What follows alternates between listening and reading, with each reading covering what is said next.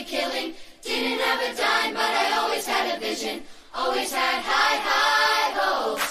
Had to have high, high hopes for a living. Comienza la hora feliz. El espacio para los más pequeños de la casa aquí, en Radio María.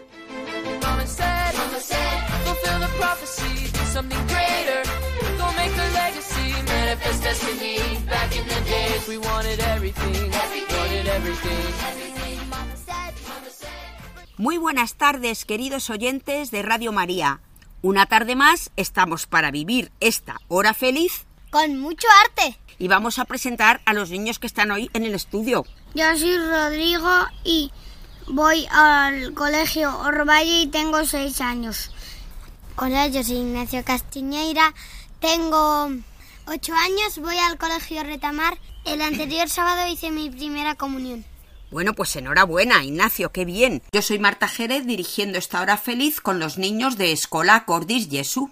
Estamos en el mes de junio, que es un mes dedicado sobre todo Al corazón de Jesús. Claro, entonces vamos a presentar el sumario de nuestro programa. Hoy en Niños Cantores nos va a acompañar Escola Cordis Jesu. Diréis, pero bueno, si sois vosotros Escola Cordis Jesu. Bueno, no somos nosotros los que vamos a cantar. Nuestra segunda sección es la estampa. Una estampa que hoy es muy especial, ¿sabéis por qué? Porque no es estampa. ¿Cómo puede ser? Y después tendremos nuestro tercer tiempo, que es el tiempo de arte en la palabra, donde vamos a conocer a Santa Maravillas, que es la Madre Maravillas de Jesús, una santa madrileña. ¡Comenzamos!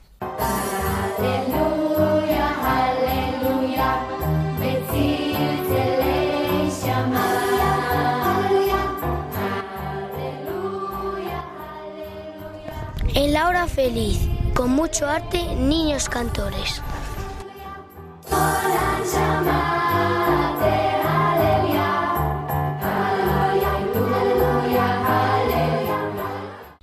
Espíritu Santo, inflama nuestro corazón en las ansias redentoras del corazón de Cristo, para que ofrezcamos de veras nuestras personas y obras en unión con Él por la redención del mundo. Señor mío y Dios mío Jesucristo, por el corazón inmaculado de María, me consagro a tu corazón y me ofrezco contigo al Padre en tu santo sacrificio del altar, con mi oración y mi trabajo, sufrimientos y alegrías de hoy, en reparación de nuestros pecados y para que venga a nosotros tu reino. Te pido en especial por el Papa y sus intenciones, por nuestro obispo y sus intenciones, por nuestro párroco y sus intenciones. Vamos a explicar un poquito el ofrecimiento. ¿Qué es esto de ofrecer, Ignacio? Ofrecer es, tú haces algo y lo ofreces por alguien o, o por algo. ¿Y, y ahora quién lo ofrecemos? A Jesús. Lo ofrecemos al Padre, uniéndonos al sacrificio de Jesús, Redentor. Vino a redimirnos, a salvar a todos los hombres, porque los hombres se habían quedado las puertas del cielo como Rodrigo. Cerradas. ¿Por qué? Porque Adán y Eva ah, había comido de las manzanas que no se podían comer. Claro, habían desobedecido, se habían cerrado las puertas del cielo y mandó, primero envió a, sus, a los profetas, mandó a Moisés, a muchos padres y, y al final mandó a, su propio Hijo, nuestro Señor Jesucristo, para que nos redimiera, para que nos salvara. Bueno, pues el día que nos bautizaron, ¿que cuándo fue? Rodrigo, tu bautizo. Mi bautizo fue en el 2017. ¿Y el tuyo? Mi bautizo fue en 2015. ¿Es el mismo año en que nacisteis? Mm, Sí, porque erais mm, pequeñitos cuando os bautizaron. Solo tendríais días o meses, como mucho, ¿no? En meses. Meses, Serían claro. meses. Pues el día que nos bautizaron, nos metimos en un equipo muy importante, en el equipo de Jesús. Ya podemos ayudarle a Él a redimir al mundo. podemos hacer nuestros sacrificios y ayudamos a que Él venga a reinar, ayudamos a que el mundo sea mejor, ayudamos, fijaros, un día que tú a lo mejor te tomes algo que no te guste o hagas otro sacrificio, a lo mejor un alma que está en el purgatorio pero ya le queda poquito, ¿sabes qué le pasa ese día con tu sacrificio? se va al cielo. Claro.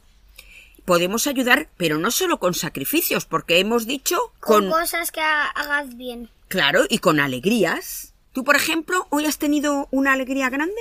Eh, sí, ¿Qué alegría? que íbamos perdiendo 3-0 en un partido y hemos remontado. ¡Alá! Bueno, pues esa alegría, como por la mañana la habías ofrecido, fíjate, esa alegría, además de ponerte a ti contento, ha servido para algo más, porque lo hemos unido al sacrificio que hace Jesús en el altar todos los días, en la misa, y al que hizo en su momento cuando vino a redimirnos en la cruz. Bueno, pues ese es el ofrecimiento. Fijaros qué bonito que nos diga Jesús, ¿quieres estar en mi equipo? ¿Quieres ayudarme a salvar el mundo? Y tú, con esa oración, claro, hay que hacerla de corazón, no hay que hacerla de memorieta.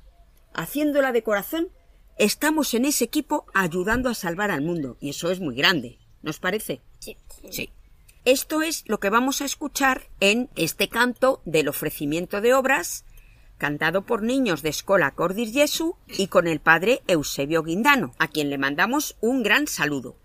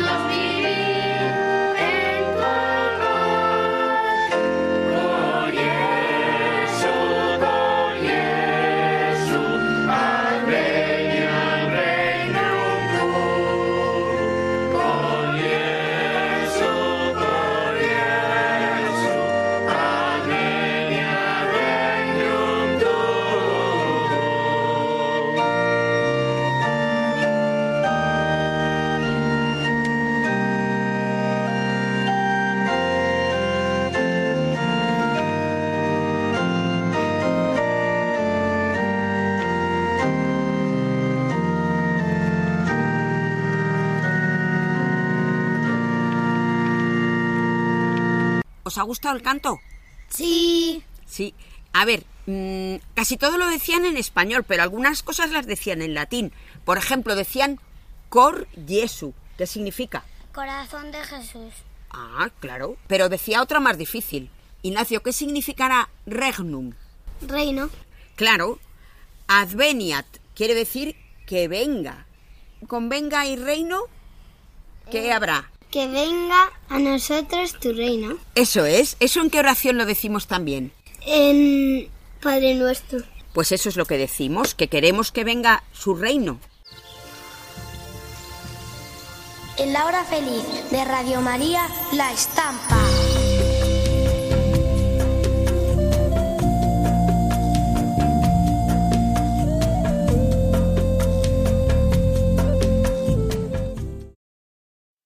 Recordamos a nuestros oyentes que pueden ver la estampa de hoy en el Facebook La Hora Feliz. Pues hoy, en lugar de entrar en la estampa, ¿sabéis lo que vamos a hacer? Salir. Para salir a la estampa, ¿por qué decimos eso? ¿No lo entiendes? No. Pues sí, porque nos vamos a ir volando hasta dónde? Hasta el Cerro de los Ángeles. Muy bien, lo has conocido, ¿eh? Vamos a explicar lo que estamos viendo. A ver, ¿qué es lo primero que, que vemos? Abajo del todo. Unas escaleras. ¿Y qué hay a los lados? Un grupo de gente. Y luego en el medio, ¿qué, qué- qué hay? Una columna enorme. Una columna enorme. Y en esa columna veo, en la parte de abajo El Espíritu Santo. En forma de paloma. Y un poquito más arriba, La Virgen. ¿con quién? Los ángeles. Y por fin, y arriba del todo, Jesús. El Sagrado Corazón de Jesús. el monumento al corazón de Jesús no es el primero que construyeron. Porque el que construyeron primeramente, ¿sabéis lo que pasó? Lo explotaron con petardos. Más bien con bombas. Lo inauguraron en 1919, o sea, hace un poquito más de un siglo, pero luego, durante en la guerra, pues lo bombardearon, pero unos años más tarde, en el año 1965, se inauguró este nuevo monumento. Está Cristo, vamos a explicarlo un poco, con los brazos abiertos, eh, con una túnica, que se le ve El corazón. y, y explica cómo estás, Un Rodrigo. poco serio con los ojos cerrados. Mirando un poco al mundo que tiene abajo, ¿no? Sí. Hay cuatro grupos alrededor. En el primero se tiene que ver a un obispo. A ver si lo vemos. Que es San Agustín. Este monumento representa la iglesia triunfante. La iglesia está formada por tres grupos de personas. El Las- Padre, el Hijo y el Espíritu Santo. No, esa es la Santísima Trinidad.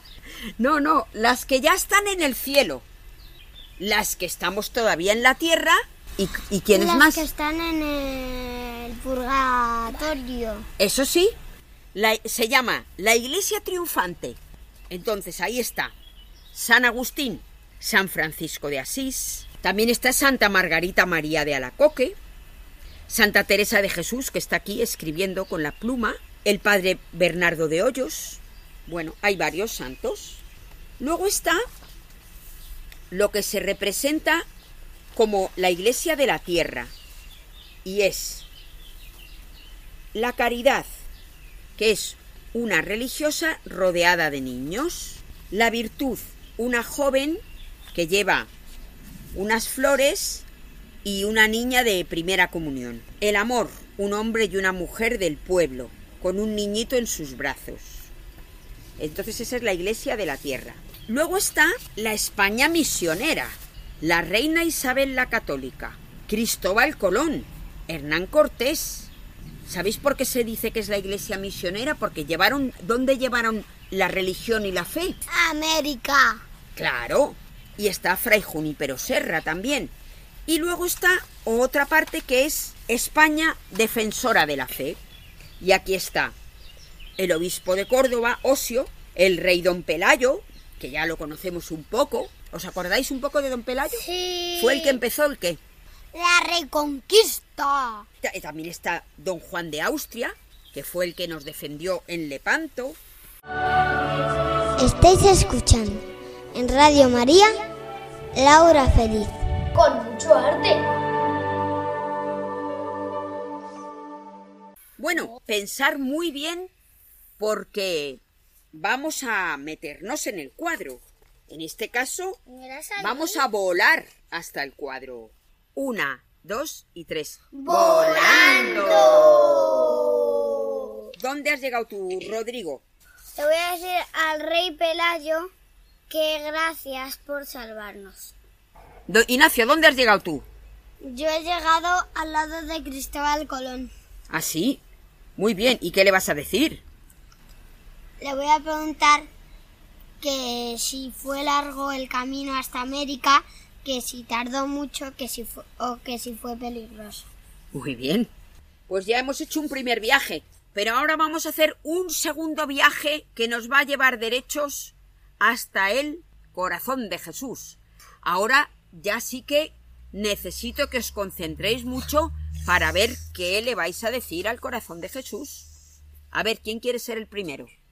Ignacio, ¿qué le quieres decir? Yo eh, me voy a subir al corazón de Jesús y yo le voy a pedir, bueno, pues que el año que viene ya pues es un año más difícil y que me ayude mucho para tener todos los exámenes bien y que estudie bien. Muy bien. ¿Y tú, Rodrigo, vas a ver Yo- también al corazón de Jesús? Sí, yo le voy a pedir que este año en retamar que me salga muy bien. Porque tú ahora vas a pasar a un colegio ya de niños más mayores, ¿verdad? Sí, de primaria. Claro, vas a pasar a primaria y quieres que todo te salga fenomenal. Muy bien, pues yo, mira, yo le voy a pedir al corazón de Jesús por la salvación del mundo. Voy a pedir que todos los que no le conocen y que no le quieren, que le conozcan, alguien les hable de Jesús y se den cuenta de lo bueno que es.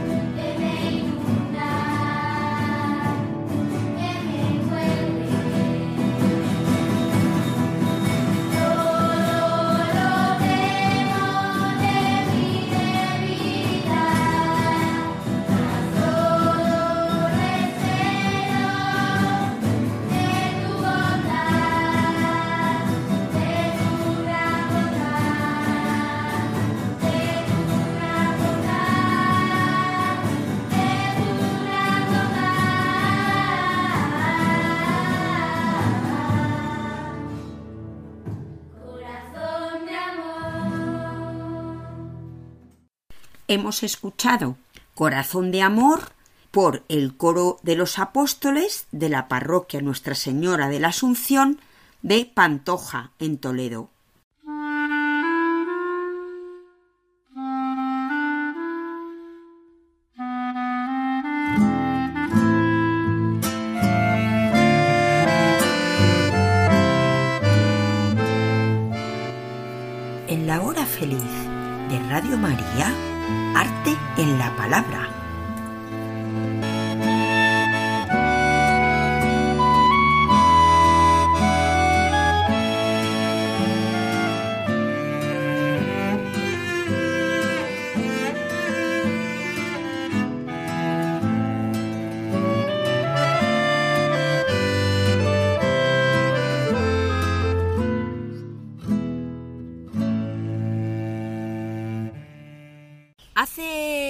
Par de semanas hicimos una excursión a un sitio muy especial, al convento de la Aldehuela, que está también en Getafe como el Cerro de los Ángeles. Se ve un poquito a lo lejos.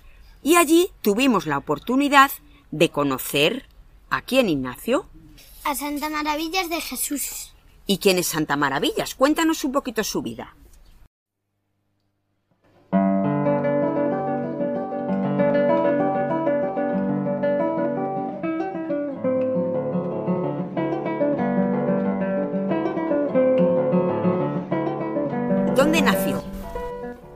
Nació en el centro de la ciudad de Madrid en 1891 y la bautizaron con ocho días en la parroquia de San Sebastián, recibiendo el nombre de María de las Maravillas.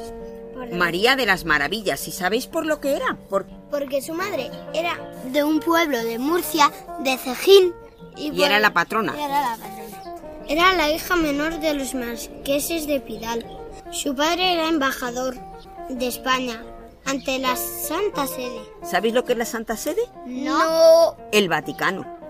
El ¿Sabéis que Vaticano. el Vaticano es, eh, es don- donde está el Papa, la ciudad del Vaticano? Ah, la ciudad del Vaticano, de además, Roma, ¿no? dentro de Roma hay un país pequeñito, un estado, que es el estado del Vaticano. Y claro, tiene sus embajadores y todo.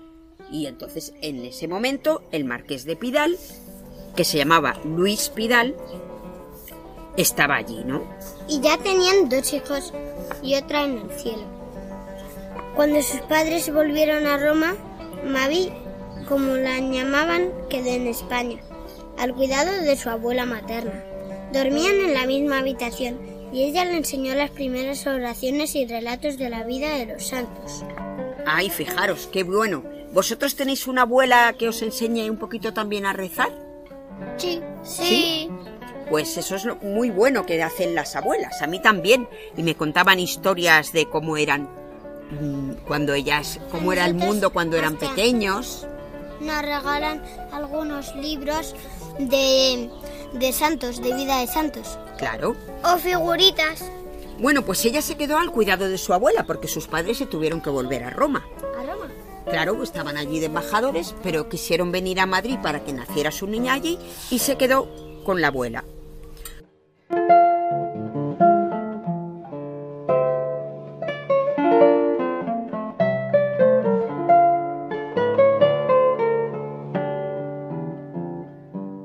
Su infancia fue muy feliz.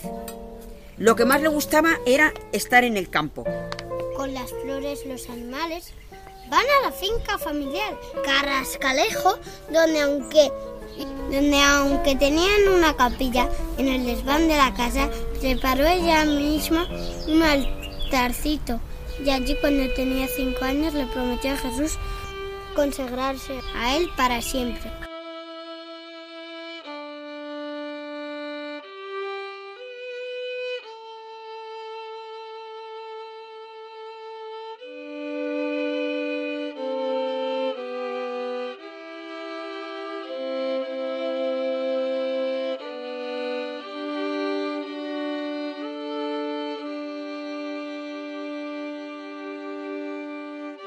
Con cinco años sabía que quería ser monjita, que no se quería casar ni tener hijos, sino que toda su vida iba a ser para contemplar a Jesús y vivir para él. Fijaros, con cinco años.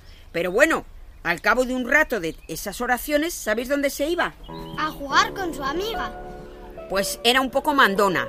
Y entonces le propuso a su amiga que eh, en los juegos mandaran por, por turnos. Y en Madrid iba todos los días con su abuela a misa, a la iglesia de los padres dominicos. Y lo que más le gustaba, ¿sabes lo que era? Acompañarle el domingo a visitar conventos, en los que a su abuela les visitaba y les ayudaba, les daba una limosna, les llevaba algo, ¿no? ¿Y sabéis lo que le hacían las monjitas? Le regalaban muñecas vestidas de monjita y se ilusionaban. ¿Tú los has visto, Ignacio? Cuéntalo. Eh, fuimos al convento y había una casita como con muñecas vestidas de monja y también había un barco pirata con muchas monjas. Sí, porque era en el museo que hay en el convento de la Aldehuela. Pues ella quería ser monja, pero no sabía a dónde. hizo la primera comunión en el año 1902 en el Colegio de la Asunción. Eso fue para ella algo muy importante. Cuéntanos algo tú, Ignacio, de tu primera comunión.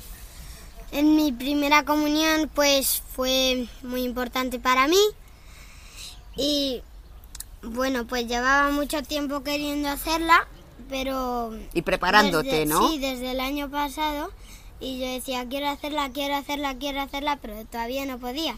Entonces al final me dejaron. Claro. ¿Y te emocionaste mucho cuando pudiste recibir a Jesús? Sí, se te notaba que estabas muy contento, con la cara muy feliz. ¿Qué le dijiste a Jesús? ¿Nos lo puedes contar o es un poco secreto? mm, es un poco secreto. Es un poco secreto, claro que sí. Tenemos que acostumbrarnos a contarle a Jesús unas cosas muy íntimas nuestras que a lo mejor no se las contamos a nadie más. Y la comunión es un momento fenomenal para ello.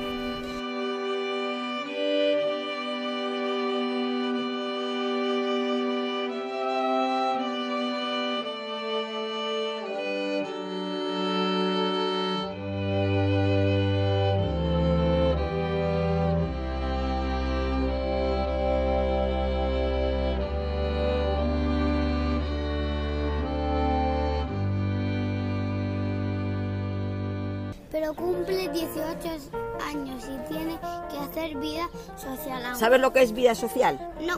Pues que tiene que ir a fiestas, muy elegante, a bailes, y a ella no le gustaba, porque ella, ¿qué es lo que quería? ¡Ser monja! Claro, eso es. Pensaba en consagrarse a Dios, pero Obedeció a sus padres y a su confesor. Conoce el Carmelo a través de su prima y colabora con su parroquia. Colabora con su parroquia de la Concepción. ¿Y qué es lo que hacía allí? Daba catequesis y ayudaba a familias pobres. ¿Sabe lo que hacía en su casa? Preparaba otras jóvenes funciones de teatro para la parroquia.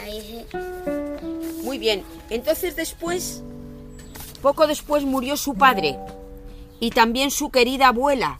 Así que ella se quedó sola en su casa al cuidado de su madre, que era la única que quedaba para cuidarla, y pensó que ya no podría ser monja. Pero al final, paseando con su madre por el retiro, ella le dio permiso para ingresar en el Carmelo del Escorial.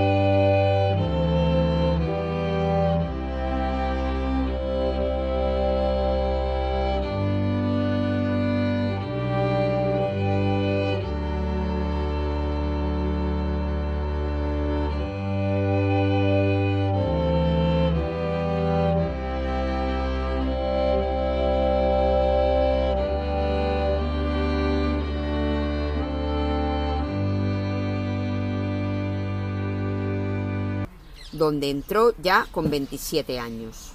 27. ¿Mm? Ese mismo año, cuando ella entró en el Carmelo, justamente, ¿qué había pasado? Una cosa muy importante mientras ella estaba en Carrascalejo. ¿Qué había pasado, Ignacio? El rey Alfonso XIII había consagrado España el 30 de mayo, el Sagrado Corazón de Jesús, ante el monumento del Cerro de los Ángeles. Y ella, poco antes de ingresar en el convento, en el cerro, ¿qué hicieron?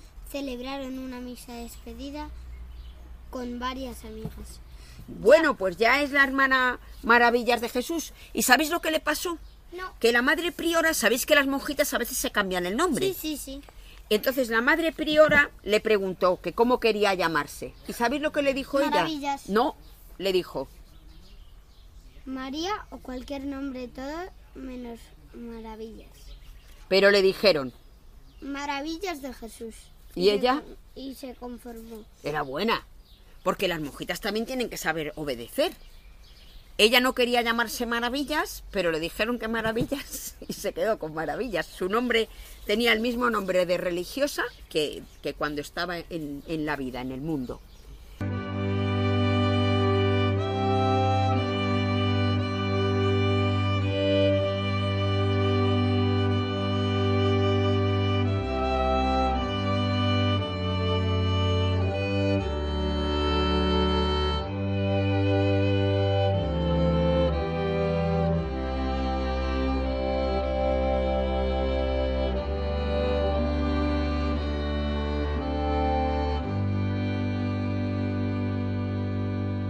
Era súper feliz. Pero, fijaros, una mañana la campana llamó al locutorio. ¿Sabéis lo que es el locutorio? ¿Qué es? Es una sala donde las monjitas hay una reja y por un lado están los visitantes y por un lado están las monjas. Eso es. Pues sonó la campana en el locutorio y no sabía que iba a cambiar su vida. Y ahí una señora, la duquesa de Nájara, ¿sabéis lo que les explicó? Pues que en el Cerro de los Ángeles, a pesar de que habían puesto el monumento y que había quedado muy bonito allí puesto, nadie le hacía caso. Aquello estaba sucio, por ahí estaban solamente las ovejas, cabras, nadie lo visitaba.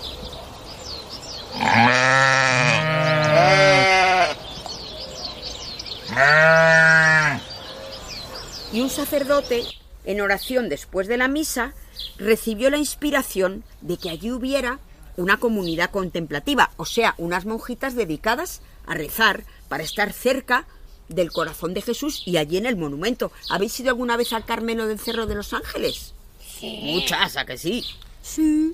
Muy bien. Y para acompañar y reparar el corazón de Jesús y por el reinado de Cristo, especialmente en España. ¿Qué es eso de reparar?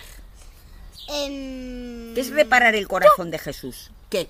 em, es como, pues, hablarle, em, Sí, porque hay, hay algunas personas que le insultan, no le quieren, hasta dicen malísimas palabras, Palabrotas a veces. palabrotas a veces. Y Yo a entonces, veces las digo pero se me escapan. bueno, pues si por ejemplo a ti uno te dice un insulto, pero luego otros diez te dicen buenas cosas, pues ya has reparado un poco, ¿no? Porque si ya tenías un poco de tristeza con todo lo demás que te han dicho cosas buenas, pues eso es lo que hacían las monjitas y lo que hacen, lo que podemos hacer nosotros, reparar el corazón de Jesús de las ofensas que le hace la gente que no le conoce o que no le quiere, pues nosotros sí.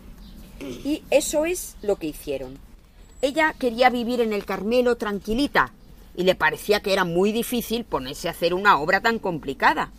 Pero poco a poco el Señor le puso ese deseo en su corazón y junto con otra carmelita que también tuvo ese deseo, cuatro monjitas del Escorial, entre ellas Maravillas, salieron para Getafe, donde primero se instalaron en una casa particular a la espera de poder levantar el monasterio del Cerro.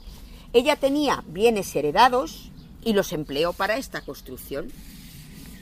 Después ya fue madre priora y el día de Cristo Rey se ocupó el edificio y desde entonces hay una lámpara dedicada al Sagrado Corazón de Jesús que está siempre encendida.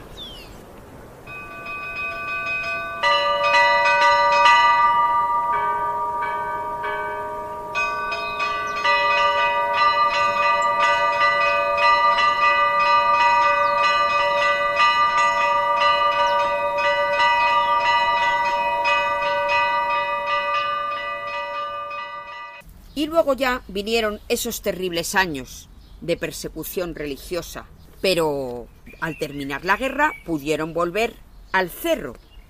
En medio de una gran pobreza, la Madre Maravillas restauró el monasterio que lo encontraron totalmente destruido, con escombros y ratas por todos sitios.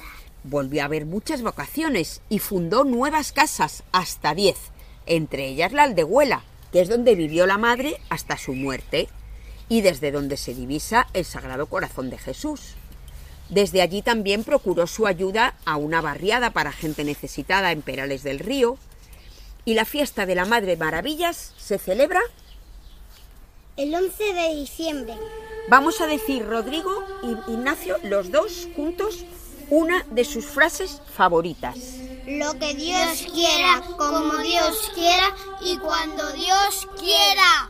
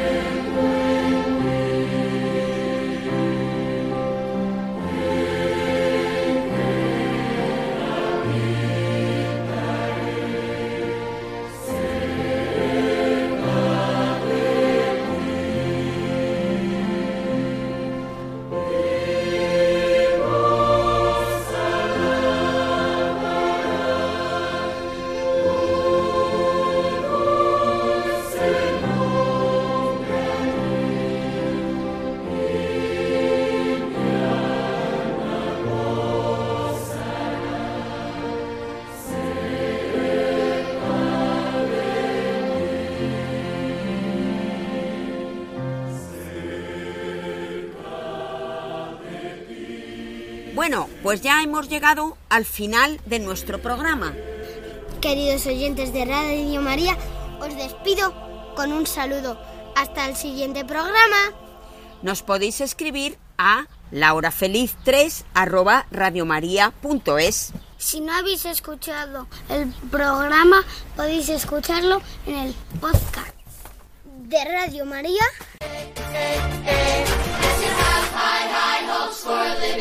Shooting for the stars when I couldn't make a killing. Didn't have a dime, but I always had a vision.